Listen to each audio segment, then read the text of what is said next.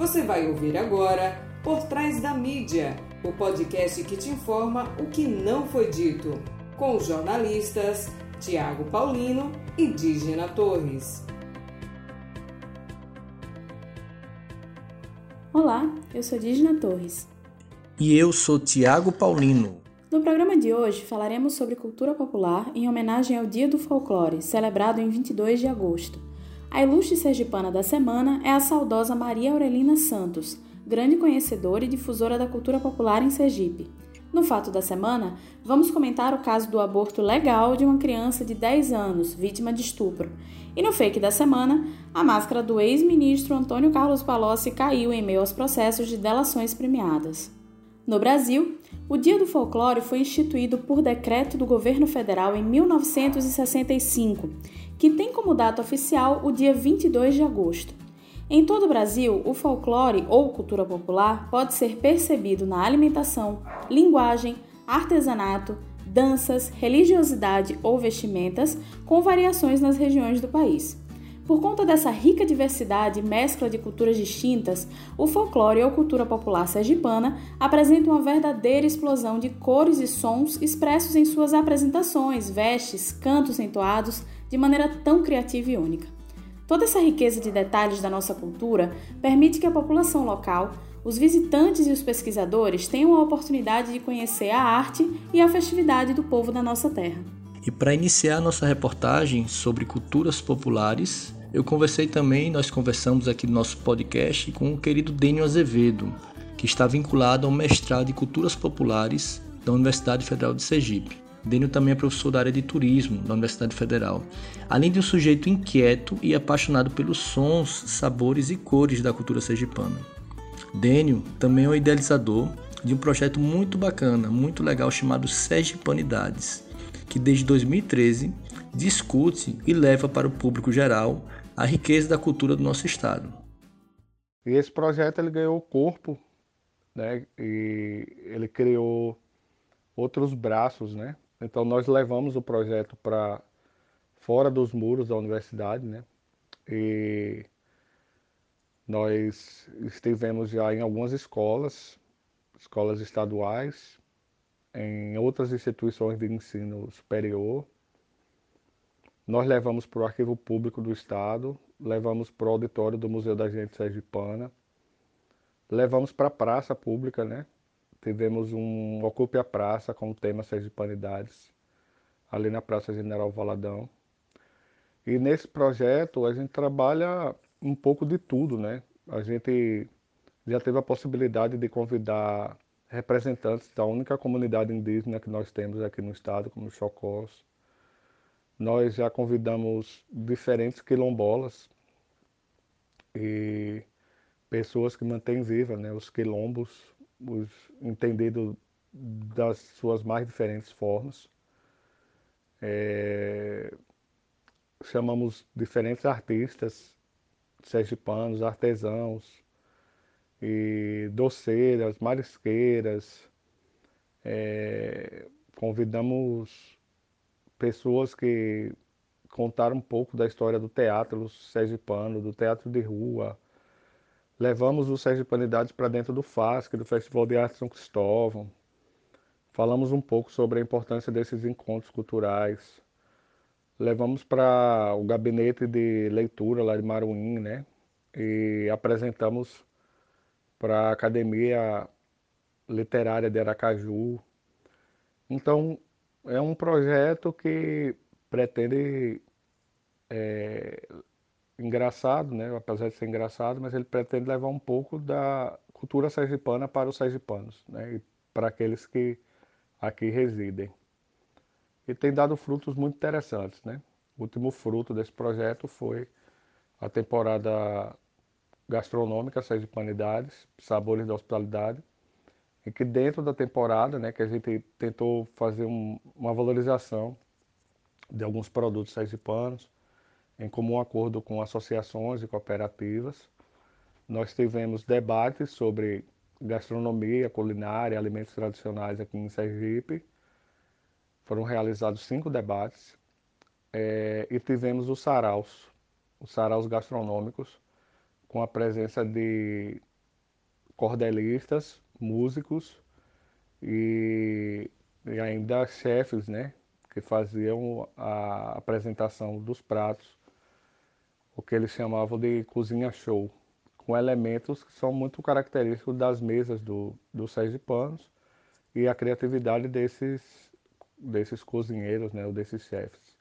Então foi muito interessante, né? O encontro de um, de um chefe renomado aqui no estado com Dona Josefa lá de Sítio Alto, que tem uma herança de 50 sementes distintas de feijão. Né? Ela tem um acervo fantástico de sementes crioulas, né? Na comunidade quilombola lá de Sítio Alto. É, misturamos aí carina, uma índia chocó, com Seychelles Barbosa, né? Que tem um restaurante chamado Seu Sergipe. Trouxemos o, o banquete de chão do Filhos de Obar, né? E convidamos pesquisadores, da, pessoas que trabalham diretamente com o estudo da cozinha sergipana, né? Da culinária, ou da gastronomia, ou do alimento tradicional aqui em Sergipe. E mostramos o quanto esse alimento tradicional ele se faz presente, inclusive nas práticas de culturas populares, né? Você tem a feijoada do lambe sujo, você tem a, as carnes que são servidas, né? Os cozidos e as carnes são servidas no samba de aboio. Então, também para fazer essa reflexão, né? Nossa, que delícia, né? Que delícia esse banquete aí. Não só banquete gastronômico, mas também de saberes, né? Conhecer um pouquinho das tradições, das culturas populares que fazem parte da nossa história enquanto povo sergipano, enquanto povo brasileiro. E é nesse sentido que o professor Dênio também acredita, que respeitar as culturas populares, respeitar a memória dessas culturas, é também algo fundamental para os dias de hoje, porque é uma questão de identidade e de reconhecimento. Bom, é, é o princípio básico né, da manutenção desses dessas práticas de culturas populares, né, é, é um princípio identitário mesmo, né? é a ideia de que a gente precisa se conhecer, né? A partir do momento que eu conheço o eu, né, ou os eus que aqui estão, a gente começa a, a perceber as diferenças, né? E as identidades também elas se constroem a partir da diferença, né? No encontro com o outro. O outro é o, o não eu, né? Aquele que é o diferente. E geralmente a gente só consegue perceber isso quando a gente viaja, quando a gente tem a necessidade ou a oportunidade, depende muito de, de quem, né? De morar fora do seu estado, por motivo de estudo, de trabalho ou qualquer coisa do gênero. E você começa, ou até mesmo em viagens, né? De lazer, viagens de trabalho, que você começa a perceber coisas, né? Que você não percebe no seu cotidiano, né? o, o sotaque, o uso de algumas expressões, até a forma de se vestir, de andar, é, a ausência né, do, do, do coentro, do cominho, é, o tipo de, de manifestações ou práticas culturais, de culturas populares, né? os espaços de cultura de memória, o cheiro e o cotidiano das feiras, das feiras livres, né? É, encontro de, de, de, famílias e aquilo que é repartido, né? A, a comida como expressão de sociabilidade.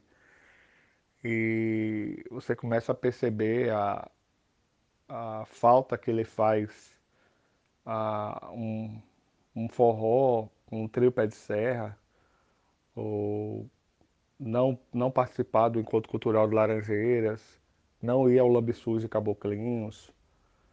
E, e também você começa a perceber o quanto essas, essas práticas de cultura popular elas têm uma influência significativa em várias coisas que a gente tem, né? A gente percebe isso na moda, né? O, o uso das grandes marcas, inclusive, né? Recuperando é, sandálias feitas de couro, né?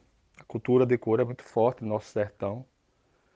É, o uso de, de chitas, o uso de renda irlandesa na alta costura, de renda de bilro na alta costura, de richelieu, é, então, a, a influência que isso causa na música, né? Como é que eu vou entender uma pegada de algumas bandas locais, né? Bandas que marcaram época, ou bandas que fazem sucesso, ou artistas que seguiram aí carreira solo e fazem sucesso até hoje. Se eu não, não entender o, o toque de um, de um de instrumentos de percussão em terreiros de, de, de religiosidades afro-brasileira, né? Você não entendeu uma, uma pisada de tamanco, né? Do, de, de grupos culturais como o pisa-pólvora de distância, ou, ou batidas né, de, de, de alguns instrumentos musicais do, no reizado, no cacumbi. Então, isso tem uma influência no nosso cotidiano, né? E a partir do momento que a gente conhece o, o nosso quintal, a gente começa a, a, entender melhor o mundo, né? E a tríade conhecer, valorizar e respeitar é uma tríade extremamente interessante, né? E quando você respeita, você respeita os atores sociais, né, de uma forma geral. A gente discute o direito à memória, mas antes a gente precisa discutir o direito à subsistência, o direito à sobrevivência, né? A gente tem que entender que um, um, um brincante, um brincador, um sambista, um sambador, como eles gostam de se titular, é, eles se auto-identificam dessa forma, né? Ele não brinca o dia todo, ele não samba o dia todo, né? Ele não é quadrilheiro o dia todo. Ele não toca triângulo o dia todo, né? Ele tem formas de subsistência. Em alguns desses casos, a principal forma de subsistência vem com a arte, com o seu saber, com o seu fazer. E a gente precisa entender, respeitar essas pessoas e proporcionar né, o direito à sobrevivência, à subsistência. Né? E conhecer é fundamental para que a gente preserve o nosso patrimônio cultural, tanto material quanto imaterial. Então, é um, um conjunto de fatores, né?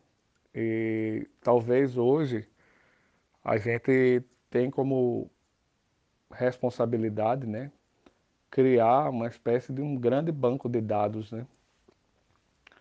Para que as pessoas possam consultar, né? A gente precisa estimular essas pessoas a consultar esse banco de dados. A gente precisa levar informação para as, crianças, para os adolescentes, para as pessoas que estão no processo de formação escolar, para as universidades, para as para os diferentes cursos, diferentes realidades, para que essas pessoas entendam né, a importância de, de das culturas populares e, e do, dos, das pessoas que fazem os nossos cotidianos, né? A importância de uma lavadeira, a importância de uma catadora de mangaba, né? a importância de um pescador. Então, é, é interessante né, que a gente é, sensibilize essas pessoas com relação a, a essas práticas culturais, né? E sempre respeitar o lugar de fala dessas pessoas, respeitar suas visões de mundo, né? Não querer impor verdades, né? Essas pessoas têm seu senso crítico, é, elas têm sua, seu, seu senso de, seu poder de reflexão. Então isso é, é, é fundamental, né? O respeito ao, às diferenças, aos diferentes, ao próximo.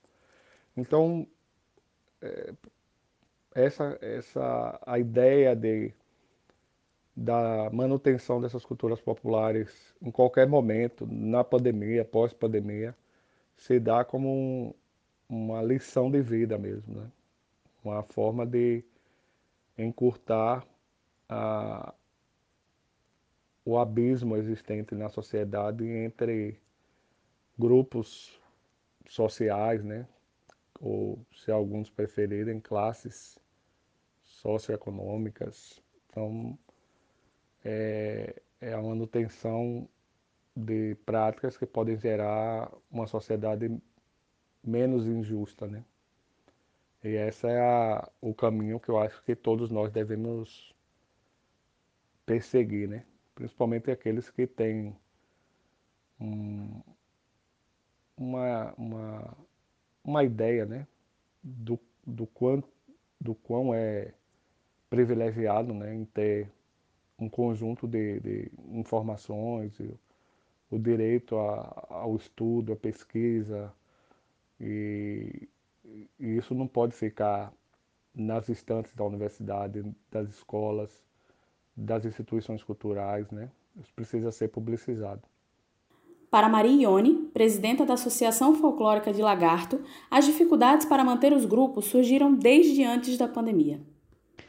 Eu sou Maria Ione, presidente da Associação Folclórica de Lagarto e coordenadora de 12 grupos que são inseridos nessa associação, incluindo o Parafuso. É, falar de, de cultura nesse tempo de pandemia que nós vivemos é muito difícil. Essa semana que vamos comemorar a Semana do Folclore, o Dia do Folclore, então, como falar das dificuldades que é imensa?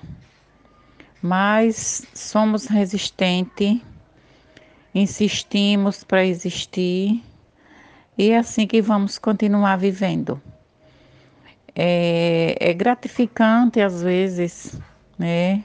Sempre é gratificante quando a gente faz as coisas por amor, que é lutar, fazer de tudo para que os grupos existam, não se acabe, é o que a associação tem feito, é o, o nosso objetivo é esse, de preservar a, a, a história da nossa cultura, preservar as nossas tradições, que elas continuem vivas no coração de todos que amam essa cultura e esse folclore. O folclore é lindo, nosso estado é rico em cultura e Lagarto não é diferente, né? Nós temos o único grupo do Brasil, que é o Grupo Parafuso.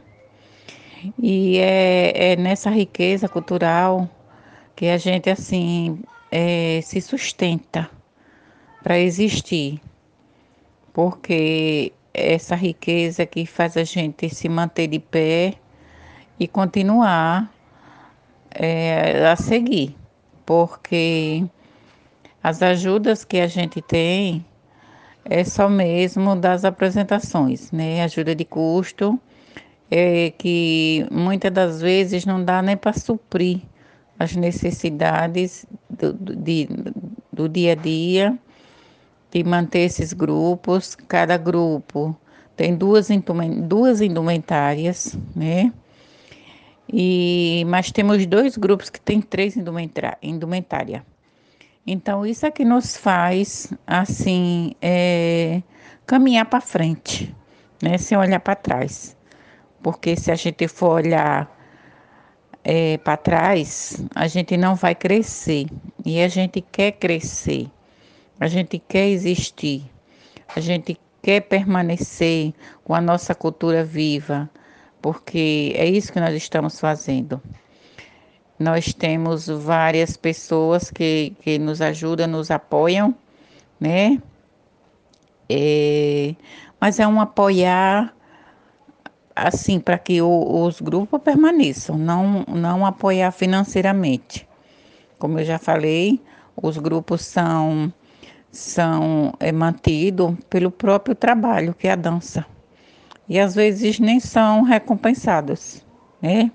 Mas o amor pelo folclore e pela cultura, a gente eh, consegue manter, mesmo sem, sem ser reconhecido, mas, mas vale a pena. Tudo vale a pena quando a gente se faz as coisas por amor. Lembrando também que a nossa associação já existe desde 1997 e eu estou presidente desde 2006.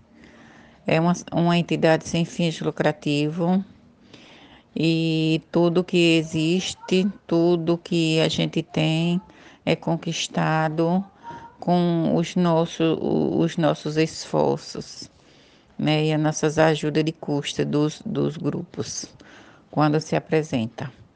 É, os grupos são bem reconhecidos lá fora, onde a gente se apresenta em festivais. Né? E aqui também, tanto na nossa cidade como no estado, das pessoas que reconhecem o nosso trabalho e a beleza, o encanto da, da, do folclore da nossa cultura. A beleza das culturas populares em Sergipe é um fato, mas a necessidade desses grupos e de sua autonomia também. Conversamos com o músico e gestor cultural Neofontes, que apontou caminhos e reforçou a importância de leis e políticas que tragam dignidade a esses grupos. Uma dignidade que quebre uma relação de dependência, às vezes muito forte, existente entre grupos e prefeituras. Eu sou Irineu Fontes, sou músico, compositor, cantor e gestor público. E fui secretário de Laranjeiras por 4, 5 anos e secretário de Estado também. E esse trabalho com a cultura popular no estado de Sergipe ela é de suma importância, né? porque o estado tão pequeno como o nosso, mas com mais de 150 grupos de cultura popular e com diversas formas dessa cultura. Laranjeiras tem 26 grupos de cultura popular. E é, a forma de gestão com esses grupos sempre foi clientelista. Né? É, você utiliza os grupos para benefício político, para mostrar o grupo a uma, a uma, a uma alguma autoridade que chega e nunca pensa nesse grupo como sustentabilidade, não só desse grupo, como do próprio município.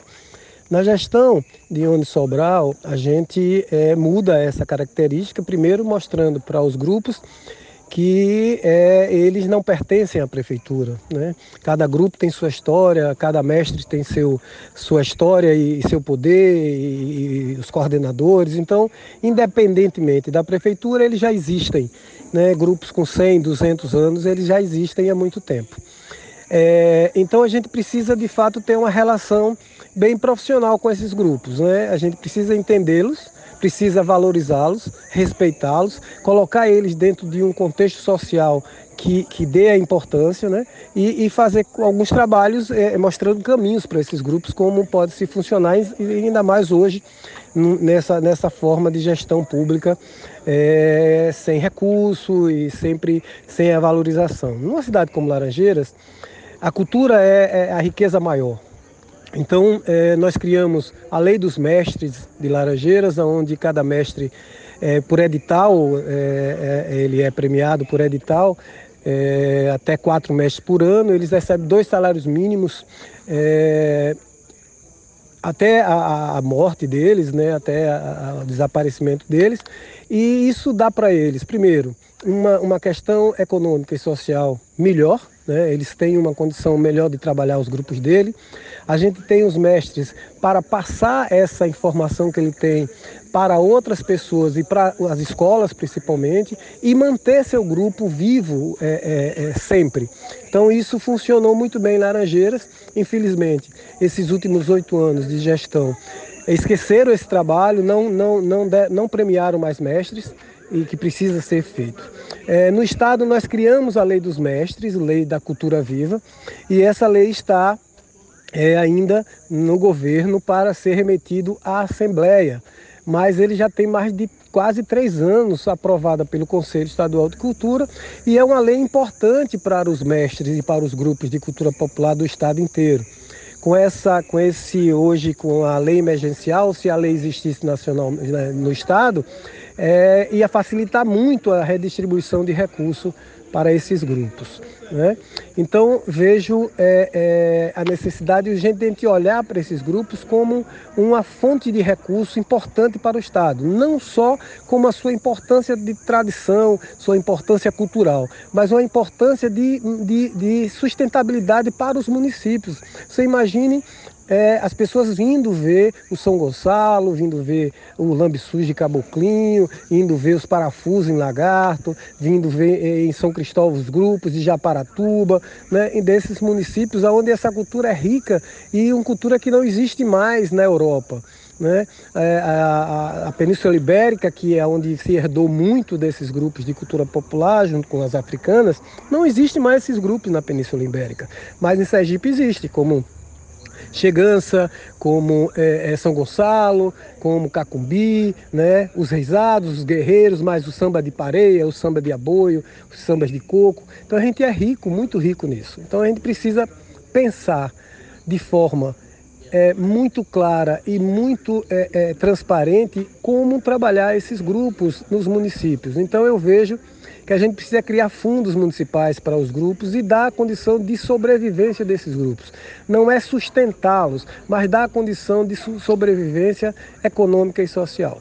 Né? Vejo que a gente tem um passo grande logo após essa pandemia, mas também facilita porque é o momento do cooperativo, é o momento da coletividade.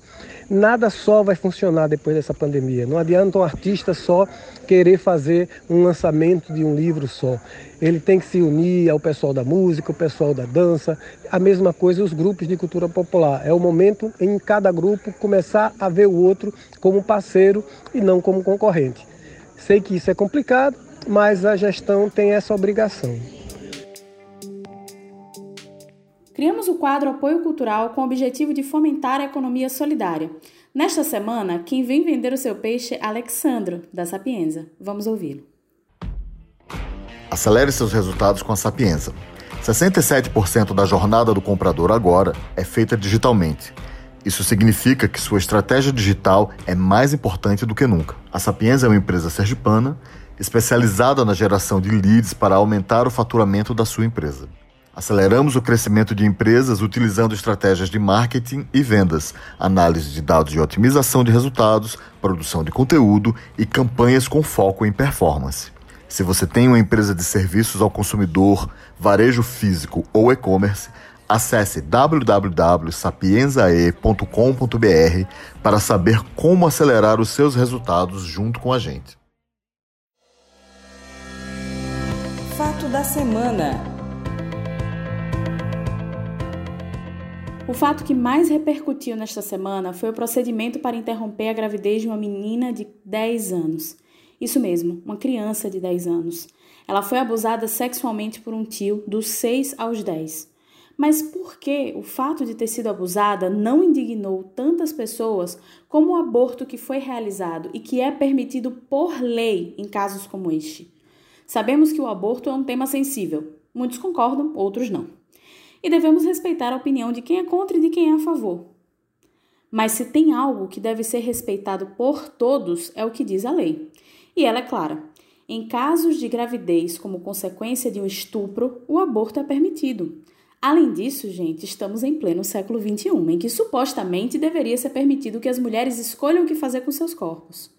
De acordo com os dados do Disque 100 do governo federal, somente em 2009 houve 18.971 denúncias de violência sexual contra crianças e adolescentes. Destas, 216 foram só em Sergipe. Fora os casos que são subnotificados, ou seja, que não são denunciados por envolver membros das próprias famílias e os casos das mulheres que decidiram não falar sobre os abusos ou que só decidiram falar sobre esses abusos e estupros que sofreram na infância já na fase adulta. Mas essa violência contínua não foi levada em consideração pelos fundamentalistas religiosos que foram até o hospital e chamaram a criança de assassina. É isso mesmo. E ainda tentaram proibir a entrada do médico que realizaria o procedimento. A oração na porta do hospital não foi feita pela felicidade da menina que aguardava a cirurgia com um sapo e um urso de pelúcia da mão. Nem foi feita para que a polícia encontrasse o criminoso quanto antes. Os fundamentalistas religiosos rezaram para uma criança de 10 anos abusada sexualmente parir. Como eles descobriram o nome da menina e o local onde ela estava? Que descubram quem vazou essa informação e que a justiça mais uma vez seja aplicada. Apoio Cultural. Workshop Comunicar-se 2020, edição em casa. Com valores e durações super acessíveis. Você poderá participar deste encontro anual de comunicadores, empreendedores, criadores e estudiosos que estão mudando o mercado da comunicação em Sergipe. Melhor, tudo isso sem sair de casa.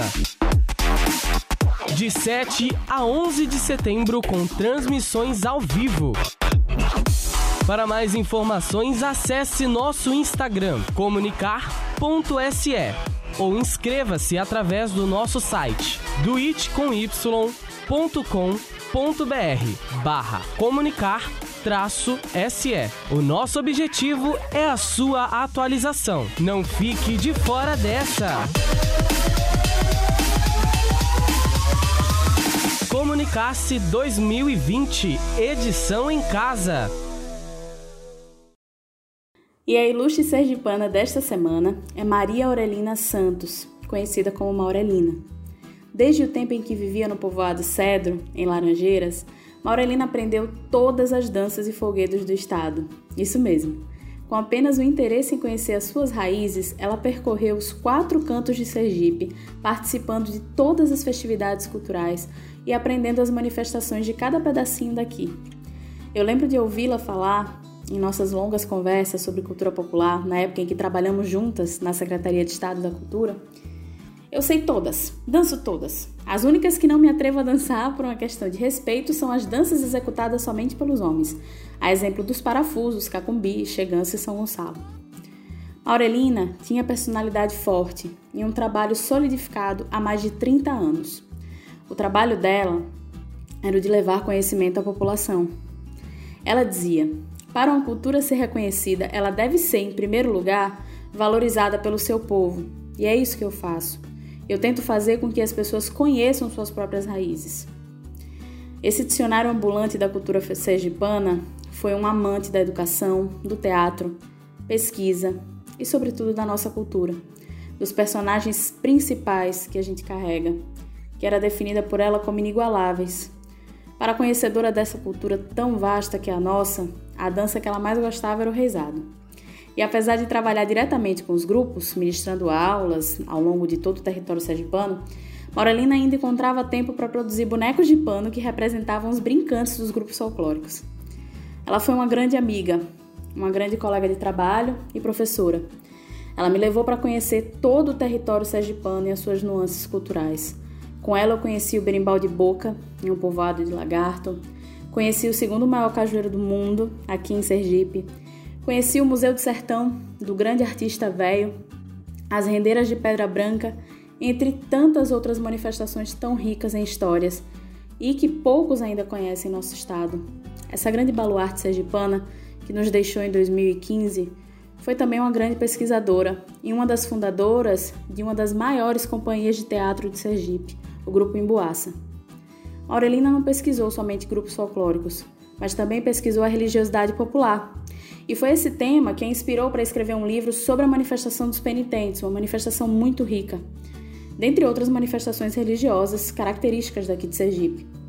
Para ela, a sua intenção era fazer com que o sergipano enxergasse a sua história e percebesse a dimensão que ela tem. Maurelina deixou muitas saudades e uma lacuna no que se refere às pesquisas e acompanhamento dos grupos de cultura popular sergipanos. Ela faz muita falta entre, entre todos esses agentes, mestres, mestras da nossa cultura. Com ela, eu aprendi muito sobre o nosso estado e a ela eu dedico a minha saudade, o meu respeito e a minha eterna gratidão, pois dela eu recebi muito incentivo e a valiosa lição de que o dever do ser humano é sempre procurar dar o seu melhor em tudo que faz e assim ela o fez, cumprindo com maestria o seu dever em terra. Fake da semana. Lembrando mais uma vez que esse quadro são para aquelas notícias tão absurdas e surreais que parecem fake, mas infelizmente não são. O fake aqui nesse caso é uma ironia, tá bom? Antes de falar sobre o fake da semana, eu vou corrigir aqui um dado que eu falei em 2009 no Fato da Semana, né? Depois que eu falei sobre o Disque 100, os dados do Disque 100 do governo federal. Mas na verdade foi em 2019. O fake da semana até que poderia ser mais uma participação do nosso presidente em uma inauguração. Uma daquelas que nada fez, mas que apareceu para sair bem na foto. Mas não é o caso. Lembram de Palocci, que foi ministro no governo Lula e depois virou delator na Operação Lava Jato? Pois é, foi desmascarado essa semana pela Polícia Federal. Palocci foi, foi preso em 2016 na Lava Jato, condenado a 12 anos e 2 meses de prisão, fechou acordo de delação com a PF no Paraná. Porém, no documento enviado ao Ministério Público Federal essa semana, o delegado da PF, Marcelo Feres, disse que as declarações do delator foram desmentidas por todas as testemunhas, todos os declarantes e outros colaboradores da Justiça.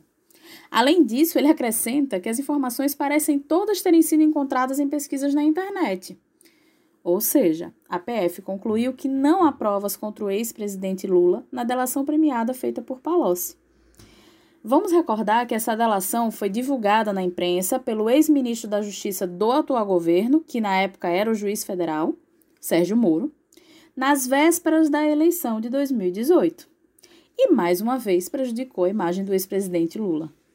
Parece que na balança das provas e da convicção, esta última continua pesando mais.